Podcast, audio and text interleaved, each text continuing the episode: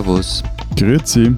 Und hallo, willkommen zur mittlerweile 126. Ausgabe unseres Transalpinen Podcasts mit Lenz Jakobsen, Politikredakteur bei Zeit Online hier in Berlin. Matthias Daum, Leiter der Schweizer Ausgabe der Zeit in Zürich. Und Florian Gasser, stellvertretender Leiter der Österreichseiten der Zeit, heute wieder aus Innsbruck.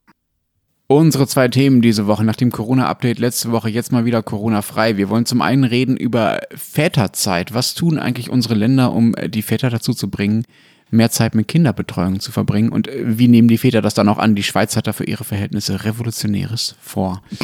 Und unser zweites Thema, das Brot. Ich werde dem deutschen Brotpatriotismus frönen. Und ich dachte, wir reden über Bernd das Brot und das war der einzige Grund, warum ich zugestimmt habe. Stimmt, das könnten wir auch noch unterbringen. Also, wenn Sie uns auch noch was zum Thema Brot oder zu was auch immer schreiben wollen, Ihre Lieblingsrezepte, immer her damit an alpen.zeit.de. Äh, Moment, können wir bitte, bevor wir anfangen, über das wichtigste Ereignis Oh. dieser Woche reden, über Elon Musk und Lenz Jakobsen. Dass ich das mal in einem Satz Ja, es ist großartig. Mein Lenz hat es fast zum Internet-Meme geschafft. Ja, was heißt fast? Ich finde, das ist jetzt schon legendär eigentlich, oder? Und da hat irgendein so ein Brite, hat glaube ich was getwittert, Lenz sei eine Journalistenfigur aus einem alten Schwarz-Weiß-Film oder so irgendwie. Das ist sensationell. Ich war Also, so stolz drauf, dass ich Lenz kenne. Ich habe das auch gleich jedem gezeigt, der mir über den Weg gelaufen ist. Also meine Frau hatte einen Lachanfall, als ich ihr diesen Zu von Engländer gezeigt habe.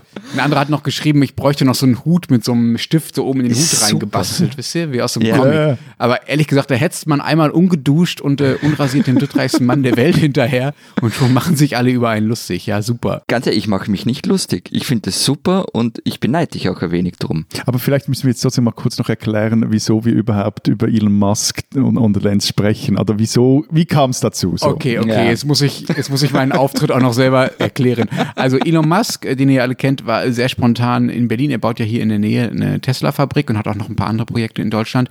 Und ich bin ihm dann so äh, klassisch reportermäßig hinterhergefahren, um mal zu schauen, was er so sagt und wie so die Leute auf ihn reagieren. Und als er dann bei einer Fraktionsvorstandssitzung der CDU plötzlich auftauchte und der CSU, war ich ja ziemlich nah dran äh, an ihm, zufälligerweise. Er parkte mit seinem Auto direkt vor meiner Nase und lief mir quasi in den Arm. Und deshalb bin ich dann auch so ziemlich auf allen Fotos äh, mit von ihm, die es von diesem Auftritt da gibt, bin ich halt mit drauf und zwar sehr prominent. Dazu muss man sagen, äh, ich, es war halt alles sehr hektisch morgens. Ich habe mich nicht rasiert und ehrlich gesagt auch nicht geduscht und lief dann so einem Kapuzenpulli rum weil ich eher dachte, ich würde irgendwo in Grünheide, da wo er diese Fabrik baut, auf dem Feld rumstehen und plötzlich stand ich halt zwischen den zwischen Wirtschaftsminister, Bildungsminister und Elon Musk äh, stinkend rum. Naja, auf einem dieser Bilder gucke ich halt besonders scheel und halte dabei so meinen mein Notizblock so ein bisschen ungelenk irgendwie nach vorne gedrückt in die Kamera äh, und äh, das sieht tatsächlich so ein bisschen aus wie die Karikatur eines Reporters. So kam es dazu. Und, und kein einziger deiner Arbeitskollegen in Berlin, Zürich oder Wien hat dazu beigetragen, dass dieses Bild nur ja, ja, überhaupt nicht, also wirklich gar nicht verbreitet wird. Ja, aber ich habe noch bei den Agenturen nachgeschaut. Also ein, ein Bild von Elon Musk und Lenz bringt es trotzdem auf 500 Franken also, oder Euro sogar. Also Na das, bitte, ja, siehst, das ist mal ein vielleicht kriegst stolzer du's dazu. Ich habe noch einen Nachtrag von vergangener Woche. Ich habe da versucht, einen, ähm, äh, den rätoromanischen Namen eines Schweizer Sees auszusprechen, bin gescheitert. Matthias hat mir auch nicht dabei helfen können. Eine Hörerin war so nett und hat jetzt ausgeholfen. Bitte. Ciao Ensemble. Ich wollte euch helfen mit der Aussprache, nämlich sagt man Lai da Palpugna. Kommen wir zu unserem ersten Thema. Matthias, die Schweiz hat für ihre Verhältnisse wirklich Revolutionäres vor. Sie will den Anspruch von Vätern nach der Geburt mal zu Hause zu bleiben und nicht sofort wieder arbeiten gehen zu müssen, von dem bisherigen einen Tag auf dann neuerdings spektakuläre zehn Tage ausweiten. Wahnsinn. Ja, ja, ja, ja, ja. Mach du dich nur lustig. Äh, Nein, nein, da- das, ich mache mich schon auch lustig drüber, weil ich meine, hat es ernsthaft noch nie einen Vorstoß in irgendeiner Form in diese Richtung äh, gegeben, dass es kommt und hat das bis 2020 gedauert oder wie? Also, wo soll ich jetzt beginnen? Äh, weiß ich nicht, erkläre dich. Wir haben noch 1999, also vor gut 20 Jahren, darüber abgestimmt, ob wir eine staatliche Mutterschaftsversicherung wollen oder nicht. Wir wollten damals nicht. Leiwand. Und das äh, wurde dann erst 2005 eingeführt. Also so gesehen sind wir bezüglich Vaterschaftsurlaub, finde ich, recht zügig unterwegs, auch wenn man es mit Also- euren Ländern vergleicht. Die direkte Demokratie bringt es voll. Aber ich meine, eh, wenn dein Maßstab jetzt die Schweiz ist, meinetwegen, es gibt halt auch andere Länder auch noch, mit denen man sich vergleichen könnte. Ja, USA, Israel, Irland, great, great, great countries und alle mm. mit keinem Tag Vaterschaftsurlaub. Also von dem Total Losers. Okay, aber da wir eben nicht in einem trans, äh, transatlantischen Podcast sind, oder, sondern nur im Transalpinen, lass uns mal stattdessen auf unsere total fortschrittlichen Länder schauen. Deutschland und Österreich. Hier gibt es ja schon seit viel, viel längerer Zeit weitergehende Regelungen, auch viel weitergehende Regelungen als das, was ihr in der Schweiz jetzt überhaupt erstmal nur vorhabt und in einem ersten Schritt erstmal nur umsetzen wollt. Bei euch heißt das Väterkarenz, Florian. Wie hm. funktioniert das und äh, wie viele Männer nehmen das bei euch überhaupt in Anspruch? Ja, was heißt Karenz? Elternzeit. Oh, okay. Und zur Frage, ja, also es kommt darauf an, was man sich da anschaut. Wenn man sich anschaut, wer das Kinderbetreuungsgeld bekommt, und dann sieht so nicht katastrophal aus, sagen wir mal so. 2017 waren es fast 20 Prozent Männer. Wenn man sich allerdings die Bezugstage anschaut, ähm, also an wie vielen Tagen bekommt der Mann das Geld und an wie vielen die Frau, dann sind die Männer bei 4,5 Prozent. Und es hat sich auch im vergangenen Jahrzehnt nicht geändert. Jetzt noch kurz zu erklären, die Zahlen habe ich aus einem ziemlich guten Artikel, den ihr zwei mit meiner Kollegin Christina Bausackel vergangene Woche geschrieben habt. Und da stehen jetzt auch die unterschiedlichen Varianten des Kindergelds drinnen. Wie lang, wie kann man sich aufteilen zwischen Vater und Mutter etc. Ich werde es jetzt nicht alles aufdröseln, weil es ist viel zu kompliziert, um es an der Stelle genau zu erklären. Ich bin ja fast durchgedreht, als ich versucht habe, das österreichische System zu verstehen. Und zwar nicht, weil, also, eben, noch die Begrifflichkeiten sind ja das eine, aber auch das ganze mm. System, boah. Genau, also deshalb, liebe Hörerinnen und Hörer, einfach Artikel Man muss wollen nachlesen, da wird es näher ausgeführt. Aber, und bei euch in Deutschland, also da bleiben jetzt wirklich mehr Väter zu Hause? Äh, zumindest werden es immer mehr, vom Jahr zu Jahr tatsächlich. Äh, hier gibt es seit 2007 die Regelung, dass Eltern äh, zusammengerechnet Anspruch auf zwei Monate mehr Elterngeldbezug haben, wenn sie sich das teilen. Also konkret, wenn der zweite Elternteil, das ist dann meistens der Vater, auch mindestens zwei Monate davon übernimmt, dann steigt der Anspruch von zwölf Monaten, wenn es nur einer macht, auf 14 Monate, wenn sich das beide teilen. Das ist übrigens sehr ähnlich dem österreichischen Modell, zumindest einem Teil des österreichischen Modells. Und solange zahlt der Staat dann dem Elternteil, der zu Hause bleibt, 67 Prozent des Nettoeinkommens, maximal 1800 Euro. Und diese Zwei-Monats-Regelung ist so, ein Anreiz für Männer, halt auch mal zu Hause zu bleiben. Und wie viele machen jetzt das? Ja. Also wie viele Männer machen jetzt das Väter? 40 Prozent aller Väter von Kindern, die 2017 geboren wurden, haben auch Elternzeit genommen. Das klingt total viel, vor allem wenn man sich anschaut, dass es 2008, also im Jahr nach der Einführung dieser Regelung, nur 21 Prozent waren. So, das hat sich also hat sich der Prozentanteil verdoppelt. Äh, da geht es also voran. Man muss allerdings dazu sagen, dass für Deutschland ähnliches gilt wie das, was du gerade für Österreich beschrieben hast, Florian, dass wenn man dann darauf schaut, wie lange die jeweils nehmen, äh, wie viele Tage die nehmen, wie viele Monate, dann ist das Missverhältnis zwischen Männern und Frauen doch absolut eklatant. Also die meisten Väter nehmen nämlich, nämlich genau nur die zwei Monate, die sie halt nehmen müssen, um das Geld zu kriegen, also um die Bezugsdauer auf 14 Monate für beide Eltern zusammen zu verlängern. Und die Mütter machen halt die anderen zwölf Monate. Das ist wirklich in den aller, aller, allermeisten Fällen so. Und kaum ein Paar teilt sich das wirklich halbe halbe auf und kaum ein Vater macht mal fünf, sechs, sieben, acht oder auch noch mehr Monate von den insgesamt 14. Die Väter fahren dann mit den Familien stattdessen einfach oft in den Urlaub in ihrer Elternzeit, wenn sie sich das leisten können zumindest. Und die Mütter machen halt den Alltag in den anderen hm. zwölf Monaten. Das ändert dann natürlich an der Rollenverteilung herzlich wenig, ehrlich gesagt. Also das heißt, ähm, bei euch nehmen die Männer auch meistens einen guten Teil dieser Zeit im Juli und August. Dazu gibt es leider keine Zahlen, aber es gibt zumindest Zahlen, die belegen, dass gerade die Väter, die nur zwei Monate Elternzeit nehmen, in Umfragen sagen, das hat uns total geholfen, endlich mal einen langen Familienurlaub zu machen. Also staatlich bezahlte Ferien. Naja, vielleicht ist es halt mit dem Elterngeld und unseren Grenzregeln und so weiter nicht getan. Also es wurde zum Beispiel bei uns politisch immer so verkauft, wir schaffen Wahlfreiheit für die Menschen oder für die Eltern. Und das ist halt irgendwie so, na, so ein Ding, weil solange es keine Geschlechtergerechtigkeit im Arbeitsmarkt gibt, gibt es halt die Wahlfreiheit nicht. Wenn Frauen weniger verdienen, Geld ohnehin knapp ist, dann überlegt man sich halt dreimal, bevor der Besserverdiener daheim bleibt. Das verstehe ich jetzt nicht ganz, sorry. Wieso nicht? Also, wenn ich mehr verdiene wie meine Partnerin und dann in Elternzeit gehe, dann haben wir, wenn man jetzt das alles zusammenrechnet, was sie geht, was ich gehe und wir uns das 50-50 aufteilen, in Summe weniger Geld, wie wenn nur sie geht. Ah, okay. Aber ja. Also was mich jetzt an dieser äh, Argumentation etwas irritiert, ich meine, der Mensch ist ja kein Homo economicus. ha, ich, ha, ha, das sagt, das sagt der, der Richtige. Ja, nein, ernsthaft. Steht nein, das aber genau in der Verfassung irgendwo wahrscheinlich. So, pst jetzt.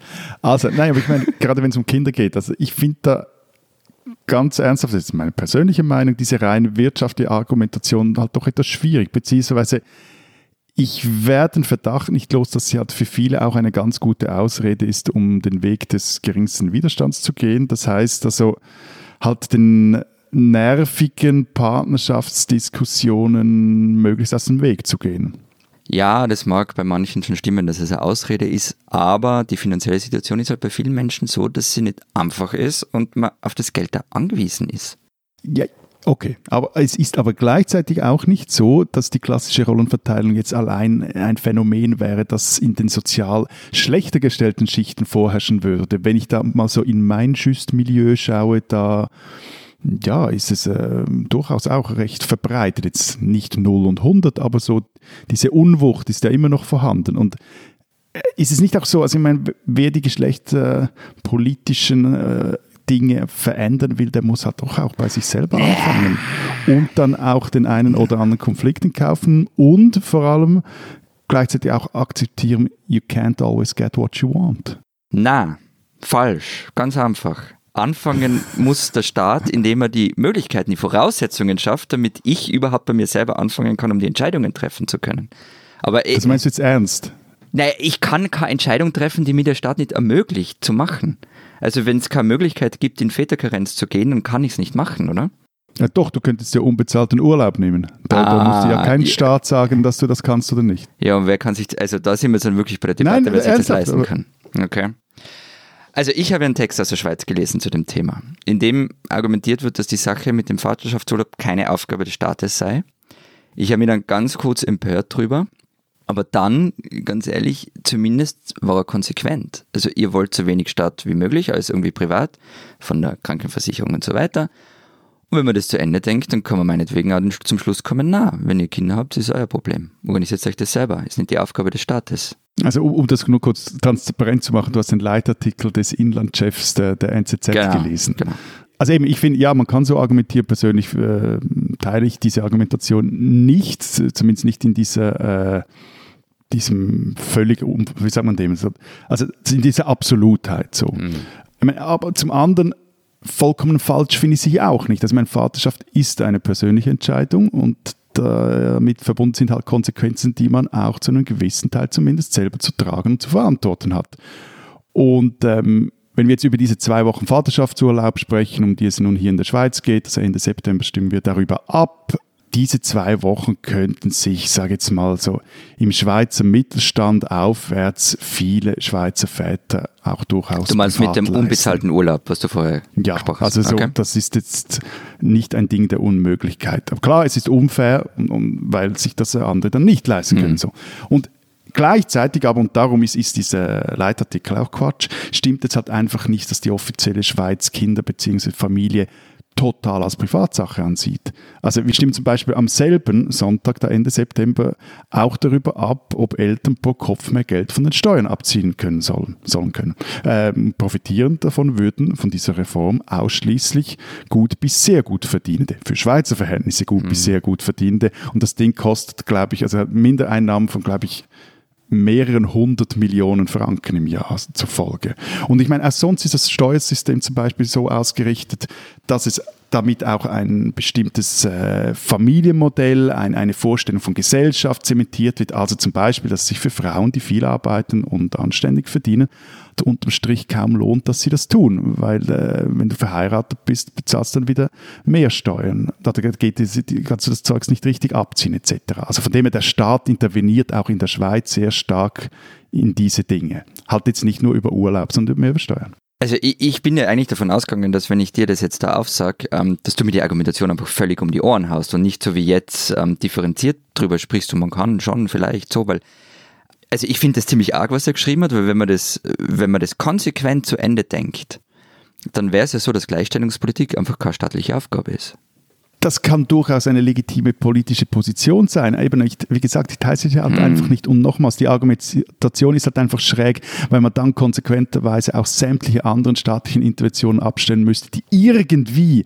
ein gewisses Familienmodell bevorzugen. Und dann habe ich den Verdacht, kann man die ganze Sozialpolitik eigentlich abstellen, genau. weil das immer dahinter auch eine Vorstellung ist, wie eine Gesellschaft äh, organisiert sein soll. Äh, was ist denn repräsentativer dafür, was die Schweizer so wollen? Das, was du hier erzählst, Matthias, äh, oder das, was dieser NZZ-Inlandschef äh, offenbar schreibt? Was wollen die Schweizer denn selbst bei dem Thema? Und die Schweizerinnen auch? Das klingt wie dieser Titel, war das der Film mit Richard Gere, was Männer wollen oder was Frauen wollen, oder mit wem war der? Nein, mit Mel Gibson. Ähm, Mel Gibson. Oh, Mel Gibson, auch gut. Also was Schweizer wollen. Ja, also so wie es aussieht, wollen sie jetzt zumindest mal einen kurzen Vaterschaftsurlaub einführen. Also die zwei Wochen, zeigen zumindest die Umfragen jetzt vor der Abstimmung. Vermutlich wären sie auch für einen bis zu acht Wochen langen Vaterschaftsurlaub zu haben gewesen. Es gab da so vorher schon ein paar Umfragen dazu, jetzt unabhängig von der Abstimmung. Wie sie zu einer Elternzeit stehen, also jetzt nach deutschem oder österreichischem Vorbild, dazu gibt es aber keine aussagekräftigen Erhebungen. Es gibt aber Gruppierungen, vor allem aus dem so städtischen linksliberalen Milieu, die daran sind, eine entsprechende Initiative aufzustellen. Die wollen jetzt einmal diese Abstimmung noch abwarten, um dann auch genau zu wissen, was könnte da mehrheitsfähig sein und was nicht. Ich bin ja bei dem Ganzen ein bisschen zwiegespalten, nämlich bei der ursprünglichen Frage, wo Lenz und ich drüber geredet haben, wie viele Väter machen das überhaupt?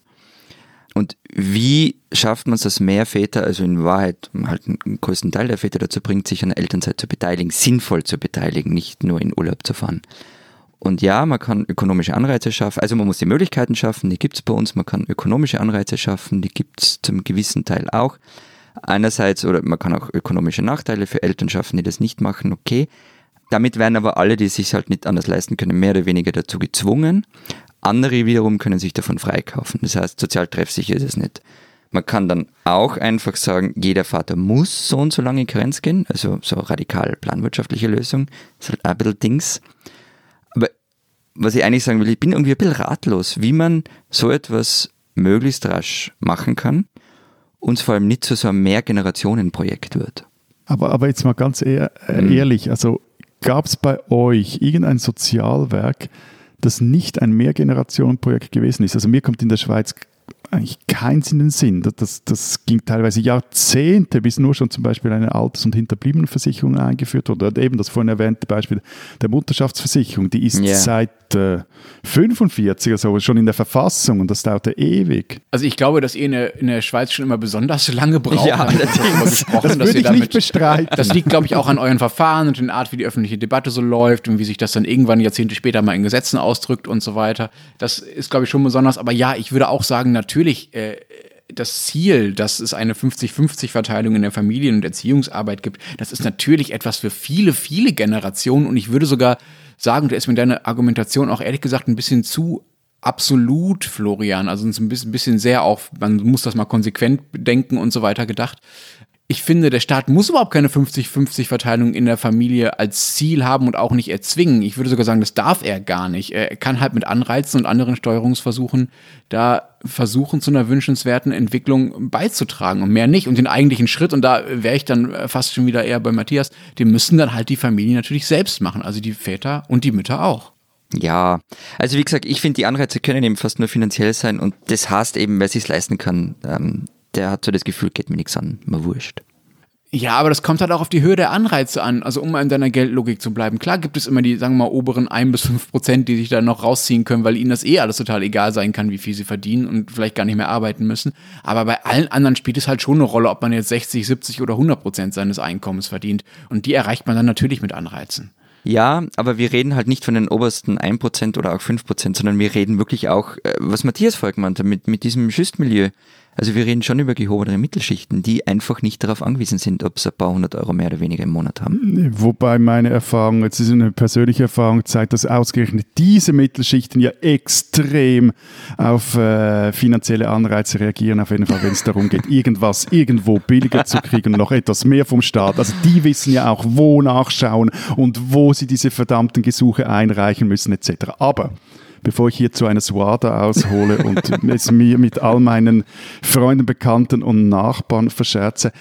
Ich glaube, wir müssen auch mal darüber reden, was denn das Ziel einer Elternzeit ist. Also geht es darum, dass Väter mehr Zeit mit ihren Kindern verbringen, weil das für beide Seiten pädagogisch oder wie auch immer wertvoll ist? Oder geht es um eine Art positive Diskriminierung der Mütter? Also das heißt, man, man will die arbeitsmarktliche Diskriminierung der Frauen zumindest teilweise damit aufheben, indem man auch die Väter eher nach Hause und an den Herd bringt. Also ein Schritt, der eine äh, Diskriminierung der Mütter aufhebt, kann nicht gleichzeitig eine positive Diskriminierung der Mütter sein. Äh, Das sind sozusagen zum Begrifflichen ganz Das ist kurz. ein völliger Scheißausdruck von mir, sorry. Da, da wollte ich kluger klingen, als es eigentlich war. Das kennen wir von dir. Aber äh, zu der zur Arbeitsmarktfrage, also zu der, der, der, zu der Frage, inwieweit ähm, sozusagen die Elternzeit der Väter dazu beitragen kann, dass die Mütter äh, besser wieder in die Arbeit kommen. Dazu gibt es ein paar ganz gute Zahlen aus Deutschland. In Studie zum Thema wurden nämlich die Väter, die Elternzeit genommen haben, gefragt, ob denn ihre Elternzeit den Wiedereinstieg der Partnerinnen in den Beruf erleichtert habe. Und bei den Vätern, die nur zwei Monate zu Hause geblieben sind, sagten rund 20 Prozent, ja, das hätte denen geholfen, den Frauen. Und bei denen, die drei Monate oder länger zu Hause geblieben sind, stieg diese Quote plötzlich auf 65 Prozent. Das zeigt, es kommt tatsächlich darauf an, wie lange die Väter zu Hause bleiben, um was an der Rollenverteilung zu ändern, auch auf dem Arbeitsmarkt. Ja, na, ich, noch kurz zu dem, was Matthias gesagt hat. Ich, ich, ich frage mich halt, warum das so, so ein Entweder-Oder sein muss und nicht ein sowohl als auch, aber okay. Ich finde halt, das, also das Ziel müsste eigentlich sein, dass es für einen Arbeitgeber völlig wurscht ist, ob er einen Mann oder Frau einstellt, das jetzt Risiko unter Anführungszeichen bitte, dass er oder sie einige Monate ausfällt wegen ähm, Kinderbetreuung oder Elternzeit, das ist einfach gleich hoch. Das finde ich, das wäre zum Beispiel ein gutes Ziel, das man haben könnte. Plus, wenn halt die Erwerbsunterbrechung von Frauen weniger wird, fällt eben, wie du gesagt hast, Lenz, der Wiedereinstieg in den Job leichter. That's the point. Okay, aber also mehrere Hm. Punkte dazu. äh, Aber ein, der mir jetzt wirklich noch wichtig ist. Es geht ja auch darum, wie sich die Arbeitgeber verhalten. Also wenn du als ganz am Anfang gesagt hast, wenn der Staat nicht die Möglichkeit schafft, dann kann ich es auch nicht tun. Ich halte das für, für Quatsch und ich halte es halt eben auch für Quatsch, nicht nur jetzt für mich individuell oder, oder für die Väter individuell, sondern auch für die ganze Wirtschaft. Also ein Unternehmen kann ja auch für sich sagen oder bestimmen, das machen in der Schweiz ist auch schon groß für auch kleinere Firmen, zum Beispiel, hey, wir wollen Arbeitgeber sein, der richtig gute Bedingungen für Väter und Mütter hat. Also wir geben zum Beispiel bezahlen viel längeren Vaterschaftsurlaub oder wir bieten, was ich vor allem sehr wichtig finde, auch flexible Arbeitsmodelle an. Und das kann Teilzeit sein, das kann aber auch sein über mehrere Jahre flexibel etc. Das kann Homeoffice sein. Ich meine, das sind ja die Fragen, äh, die dann ja wirklich auch entscheidend ist. Also die Geburt eines Kindes ist das das eine und die ersten paar Wochen, Monate etc. Aber das ist ja nur der Auftakt zur Party. Und dann geht's ja richtig los. Und dann geht's ja vor allem auch darum, dass man so eine gewisse Flexibilität hat und nicht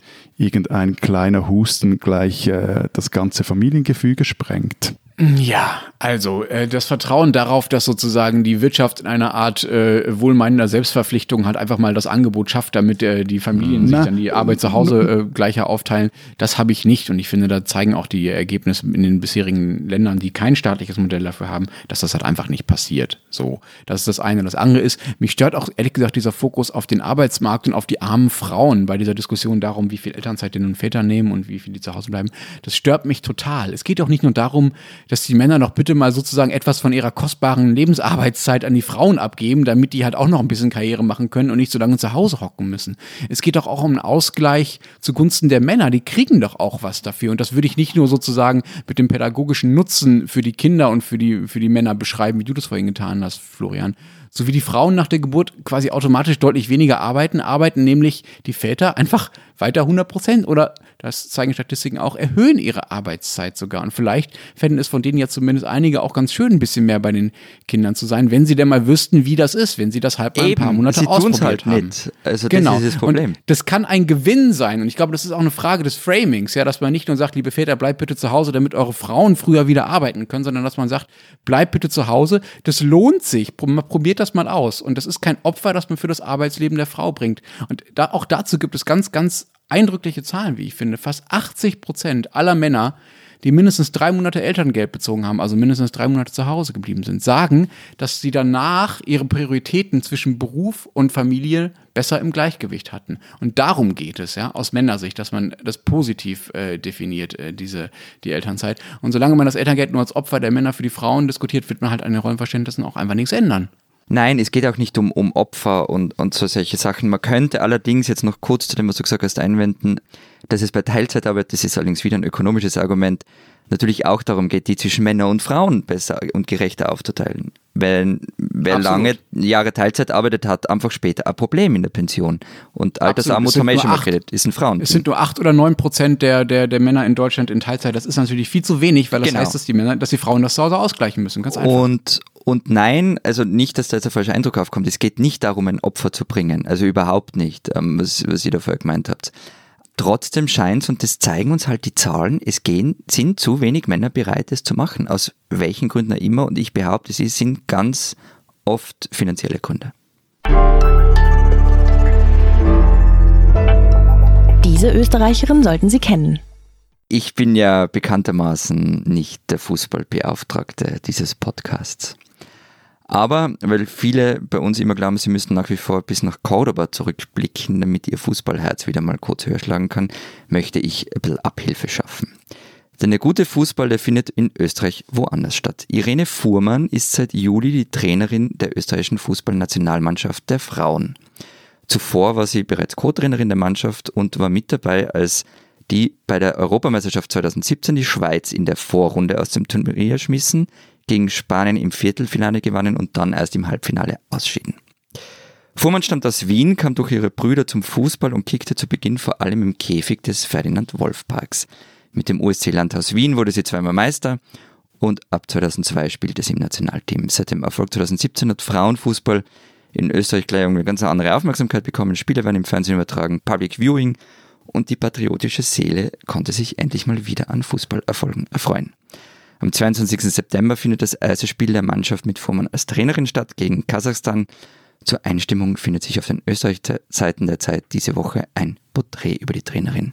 Irene Fuhrmann, eine Österreicherin, die man kennen muss. Also dieser Enthusiasmus, mit dem du jetzt diese Frau Fuhrmann vorgestellt hast, lässt mich nur eins vermuten. Ich hoffe es fast, dass dir deine Kollegin Christina dich dazu gezwungen hat, endlich mal ein Fußballerin-Porträt auf deine Porträtseite zu bringen.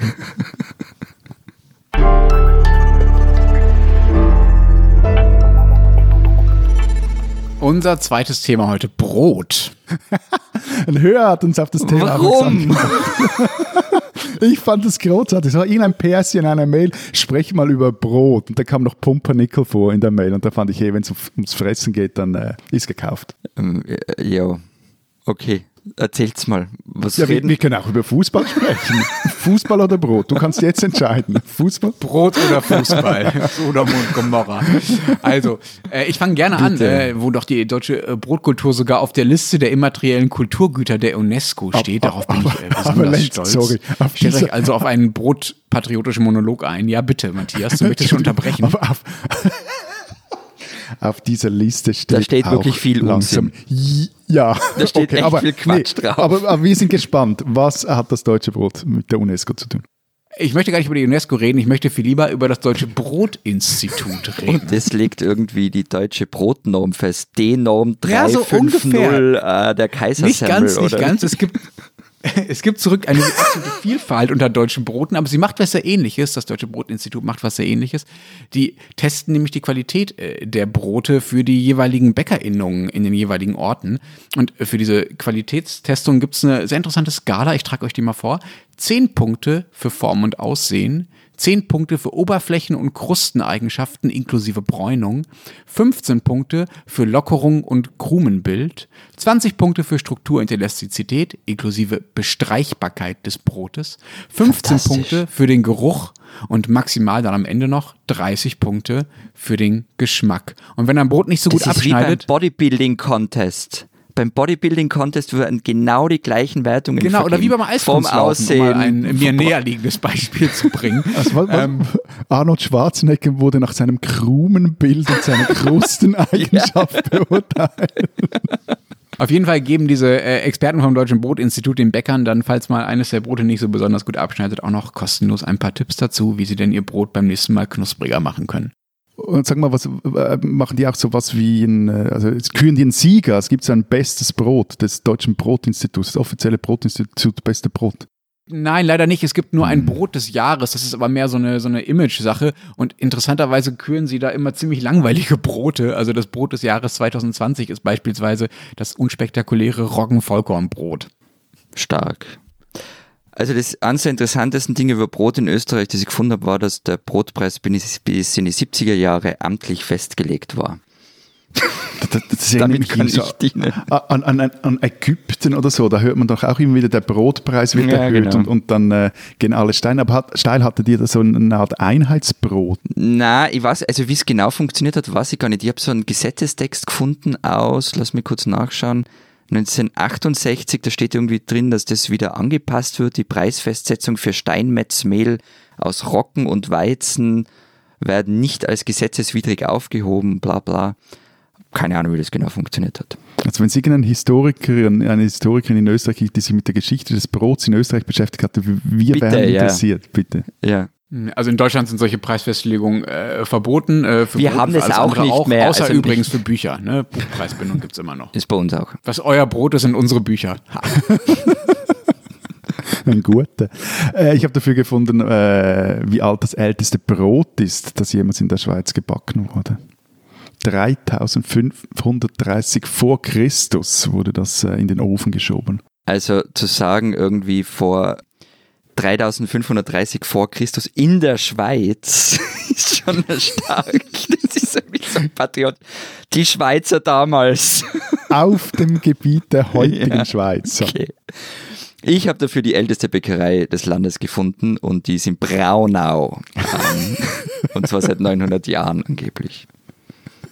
Jetzt bin ich langsam Und, äh, fertig mit allem, Ne, was ich ne, gefunden und, und, und, wenn man, da- ne, ich habe noch was Tolles gefunden. Okay. Wenn man der Schweizer Brotlobby glauben darf, dann gilt in unserem Land, Zitat, ich finde das großartig, wenn es um die Qualität von Brot und um die Auswahl an Brotsorten und Aromen geht, nimmt die Schweiz international eine Spitzenposition ein.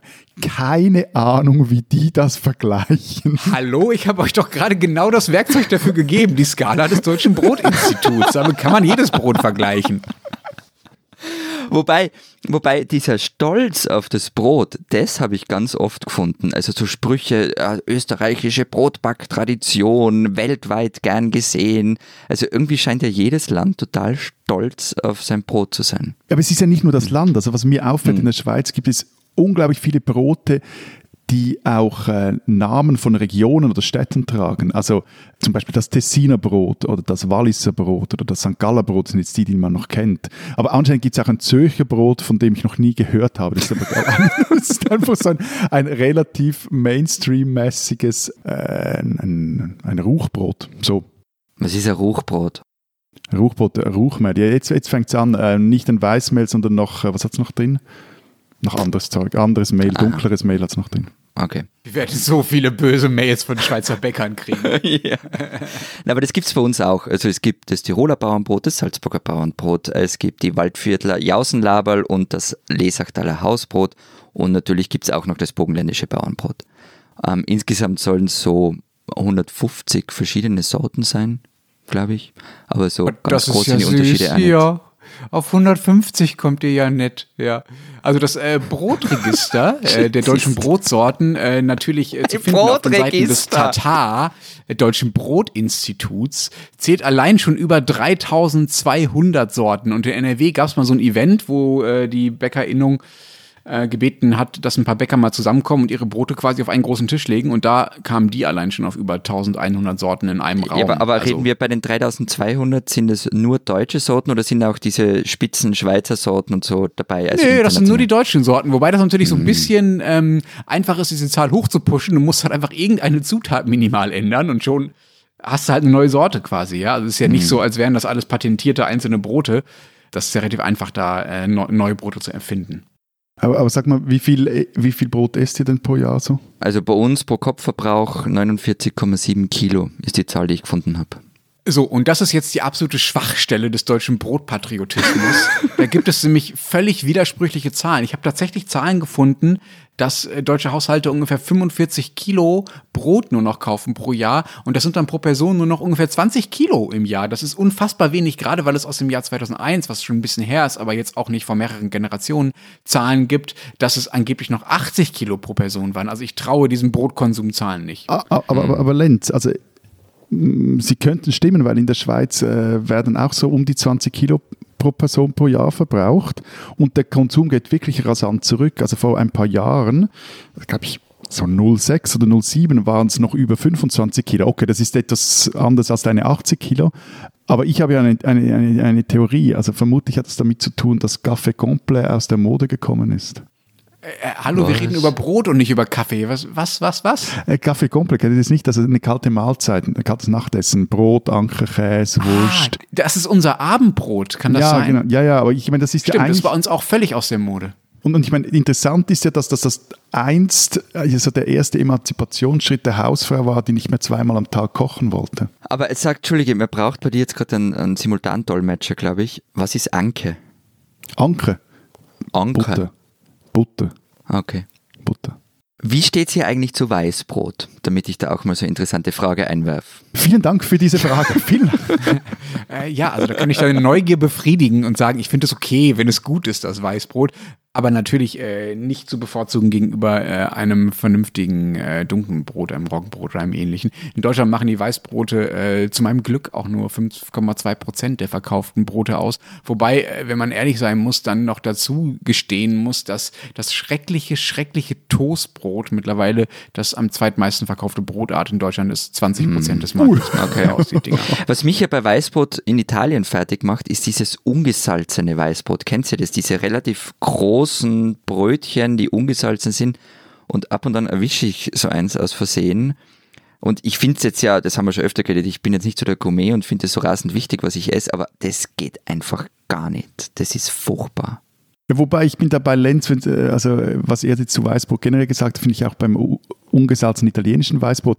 Wenn es gut ist, ist das wirklich lecker und es kommt ja auch, wenn du dazu irgendwie noch äh, irgendwie Olivenöl hast oder irgendeinen guten Salat und dann die, diese Soße so auftunken, das finde ich super. Und, äh, aber eben, aber häufig, ja, häufig ist es näher beim Verpackungsstopfmaterial als beim Ja. Lebensmittel. Ja. Und, äh, wobei, apropos Weißbrot, äh, guter Zopf, das ist super, kennt ihr, oder? Ja, und das ist ganz großartig und sehr gefährlich, ähm, weil ich nicht aufhöre. Also da passiert es einmal, dass ich einen halben Zopf einfach so zum Frühstück zusammen esse. Ihr meint jetzt Hefezopf. Genau, Ja. genau, genau. Okay, das ist, der hat ja schon was Süßliches oft, ne? Also das ist, würde ich jetzt gar nicht mehr zu Brot zählen, Nein, ehrlich nein, nein, gesagt. nein, Wie das ist gesagt, ich komme aus dem Land des Pumpernickels. Also bei uns ist er süßlich. Ja, aber nicht, nicht allzu süßlich. Kein, kein Süßgebäck. Das ist ja schon. Mhm. Und Pumpernickel, also Pumpernickel, da müssen wir. Was macht eigentlich ein gutes Pumpernickel aus? Ich meine, bei uns gibt es die nur so in einer einfachen Variante, so immer die, dieselben, aber was macht ein gutes Pumpernickel aus? Also ich habe ja einen norddeutschen Nachnamen, kenne mich im Pumpernickel aber nicht wirklich gut aus. Mein persönlicher Geschmack ist, wenn schon Pumpernickel, dann muss es auch so richtig dicht sein. Also so richtig schwer, quasi ein eigenes, wie so ein Stück Fleisch, fast so ein Dichtegrad. Ja? Also nicht irgendwie so ein labbriges italienisches Weißbrot-Ding, sondern wirklich, wirklich massiv. Ist das, ist das eine Minderheitsmeinung oder ist das ähm, so Common Sense? Ich kann sozusagen die offizielle deutsche äh, Pumpernickel-Meinung nicht repräsentativ wiedergeben, leider, tut mir leid. Aber sag mal, gibt es das bei euch auch nur geschnitten? Das frage ich mich eben immer. Ich kenne es auch nur geschnitten, ja. Oh Gott, oh Gott, ich bewege mich wirklich auf sehr dünnem äh, Brotscheiben gerade hier. Okay, ich rette dich. Backst du denn manchmal selber Brot? Ähm, ich habe früher zu Studentenzeiten manchmal so Brotbackmischung aus dem Supermarkt äh, gekauft und dann zu Hause eigentlich nur noch aufgebacken und fand mich total toll dafür. Aber das hatte ehrlich gesagt eher Geld als äh, Geschmacksgründe. Und ich muss aber auch gestehen, dass auch in unserem Haushalt hier, also in der Jetztzeit, in der Küche, äh, in den Corona-Hochzeiten, ein Sauerteig so vor sich hin lebte. Äh, Bei der Brotbackmischung, da, da treffen wir uns. Das habe ich äh, zu Studentenzeiten auch gemacht und das Brot war aber so mittelgut, wenn es vom Discounter kam, diese Backmischungen. Aber wie war der Lockdown? Sauerteig? Ähm, ich hoffe, ich verderbe meine Ehe nicht, wenn ich sage, es war ganz schön zäh. Und wie war die Sauerei? Weil, weil, Oh, das war, die hab, das war im Rahmen. Okay. Ja, an an Sauerteig hat sich bei uns zu Hause noch niemand gewagt. Das liegt vielleicht auch damit zusammen, dass wir mal, mal eine Phase lang einen eigentlich zu großen Schrebergarten und ähm, da wurde unser Kühlschrank eher so zum Experimentierlabor. Also hatte Zeugs aus dem Garten drin, aber eben auch Kombucha. Und äh, irgendwann war das alles zu viel und zu gärig und so. Aber also wir backen immer mal wieder. Meine Partnerin backt großartigen Zopf und äh, ich versuche mich eher so an Größebroten. Kannst du das bitte auch noch erklären? Du, du wirfst jetzt einfach solche Sachen ein, damit Anna dann fragt, dass du das bitte ausführen kannst. ich habe das gerne. Nein, aber das Problem Ja, ja. beim Zuhausebacken ist ja das Schwallen beziehungsweise die Kruste. Also das, und da gibt es eben einen einfachen Trick. Also man simuliert so einen Profi-Backofen mit einem gusseisernen Schmortopf, eben mit einem Kröse. Creuset ist aber doch die Marke, oder? Die, wo, die so bei 200, 300 Euro, glaube ich, anfangen pro Teil. Bei euch, ihr habt die alle einfach so rumstehen, ja? Oder heißt, ist das bei euch der sozusagen das die Bezeichnung für die Art von Topf? Also ich habe so einen rumstehen und nicht rumstehen, sondern im regelmäßigen Gebrauch und schon seit Jahren und äh, ja, das ist ein Markenname. Aber eben, das heißt, am Vorabend einen sehr feuchten, fast flüssigen Teig mit ganz wenig Hefe zubereiten, dann den über Nacht ruhen und gären lassen, noch so ein, zweimal wenden, Größe in den Ofen stellen, richtig heiß machen, noch ohne Teig, dann Teig so reinflutschen lassen und dann ab damit in die Hitze. Und der Ofen muss richtig heiß sein. Und zuerst mit Deckel drauf und dann nach einer gewissen Zeit den Deckel wegnehmen. Und das gibt wirklich eine tolle Kruste. Ich möchte eine Sache klarstellen. Matthias hat mich in den zehn Jahren, die wir uns kennen, noch nicht einmal bekocht. Und wenn ich ihm da so zuhöre, nämlich, gehe irgendwie davon aus, dass er was versäumt. Oder dass er schwindelt. oder, oder so. Man weiß es oder nicht. so. Man weiß es nicht.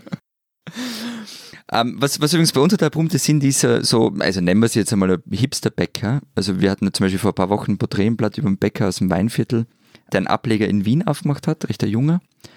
Und ähm, der hat, wie auch, und da gibt es auch andere, der hat halt irgendwie so Brot, also so ein Grundnahrungsmittel, vor allem durch Social Media zum Lifestyle-Produkt gemacht. Und er verlangt übrigens in seiner Wiener Bäckerei mehr fürs Brot wie im Weinviertel in der Bäckerei.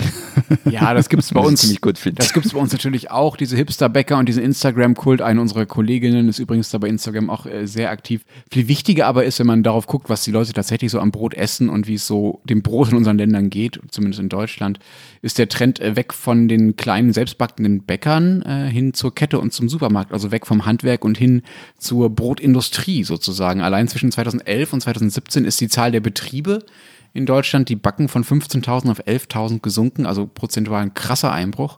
Und die Bäcker finden auch fast keine Auszubildenden mehr. Immer mehr Leute kaufen halt ihr Brot einfach beim Discounter oder bei Backwerk oder wie diese ganzen äh, Filialketten halt heißen. Und mein persönlicher Eindruck ist ehrlich gesagt, dass das Brot durch diese Industrialisierung gar nicht unbedingt schlechter wird. Ich finde, auch im Supermarkt gibt es mittlerweile gutes, vernünftiges, leckeres Brot.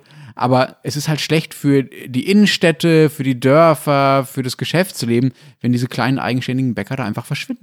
Also die Entwicklung ist bei uns fast deckungsgleich. Ähm, und die, das stimmt schon, was du sagst. Also die Bäckereibetriebe, von denen ich gesprochen habe, die sind vor allem, die sind ein Nischenphänomen und sie sind ein urbanes Phänomen. Also es gibt sie fast nur in den Städten und da auch nur in gewissen Bereichen. Und der Rest geht zur Brotbox im Supermarkt. Und da bin ich auch bei dir, Lenz, das ist gar nicht einmal so schlecht. Aber man merkt schon einen Unterschied, wenn man mal richtig gutes Brot isst. Allerdings ist es dann halt auch um ein Vielfaches teurer. Ich, ich, ich werde jetzt meinen Ruf als Snob irgendwie ähm, zementieren, aber das stimmt einfach Bitte. nicht. Supermarktbrot ist wirklich, wirklich, wirklich, wirklich nicht mit gutem Bäckereibrot zu vergleichen, wobei es auch schlechtes Bäckereibrot gibt. Und schon, also was gar nicht äh, ist es mit diesem Zeug zu vergleichen, dass da im Supermarkt dann auch noch aufgebacken wird. Und ähm, aber anschließend daran habe ich eine Frage, wenn wir ja schon dabei sind, unsere Hörerinnen und Hörer zu fragen. Etwas, das mich nämlich schon länger umtreibt. In der Schweiz gibt es ja zwei große Detailhändler, also Coop und Migro. Und Migro-Brot, das ist ganz passabel, das ist okay. Aber bei Coop können sie wirklich nicht backen. Und ich frage mich, wieso? Die spinnen, die Schweizer. Matthias, hilf mir nochmal auf die Sprünge. Wo wurdest du genau geboren? Also du meinst jetzt meinen Bürgerort oder den Ort, wo ich unter Schmerzen zur Welt gebracht wurde? Ich meine das Krankenhaus, also das Spital, in dem du zur Welt kamst. Männedorf vom Zürichsee. Ja, das dachte ich mir fast, dass du damit was zu tun hast. In Männedorf Oh. nämlich beschwert sich ein Nachbar über den Lärm aus dem Spital. Nein, es geht ihm nicht um die Martinshornklänge, also um die äh, Sirenen der, der Krankenwagen, die da ein- und ausfahren, die ihn mitten in der Nacht aus dem Schlaf reißen würden. Nein, er stört sich auch nicht an dem Lärm der an- und abfahrenden Besucherautos, äh, die da ihre kranken Verwandten besuchen. Nein, der Herr fühlt sich durch die menschlichen Schreie gestört. Und zwar durch die Schreie der Mütter, die im Spital ihre Kinder zur Welt bringen. Anscheinend lassen sie dort im Spital Männedorf die Fenster des Kreissaals geöffnet, was man im Sommer ehrlich gesagt auch nachvollziehen kann, finde ich. Und weil so eine Geburt ein ziemlicher Kraftakt ist, der dazu auch noch unglaublich lange dauern kann, öffnen die Hebammen und Ärztinnen gerne immer mal wieder die Fenster, damit die Gebärenden etwas frische Luft erhalten. Damit ist nun aber Schluss, weil er das Spital keinen Ärger haben wollte, hat es nun eine Klimaanlage in den Gebärsaal einbauen lassen, damit sie die Fenster nicht mehr aufmachen muss und der Nachbar sich nicht mehr über die schreienden Frauen beschwert. So berichtete es zumindest die Zürichsee Zeitung. Nun ist es zwar so, dass Gebärende tatsächlich sehr, sehr laut schreien können, aber angesichts der Tatsache, dass zwischen dem Spital und den nächsten Wohnhäusern eine Straße und eine Eisenbahnlinie verläuft, äh, kann ich mir eigentlich nicht vorstellen, dass es wirklich reihenweise Nachbarn aus dem Schlaf reißt, weil dort Frauen nun mal ihre Kinder gebären. Im Dorf ist man sich deshalb einig, dass die Lärmbeschwerde völlig übertrieben ist. Das ist völlig absurd, die Leute spinnen doch, sagte ein Männedorfler, der seit 40 Jahren in der Gemeinde wohnt, gegenüber dem Portal 20 Minuten. Diesem Urteil können wir uns nur noch anschließen.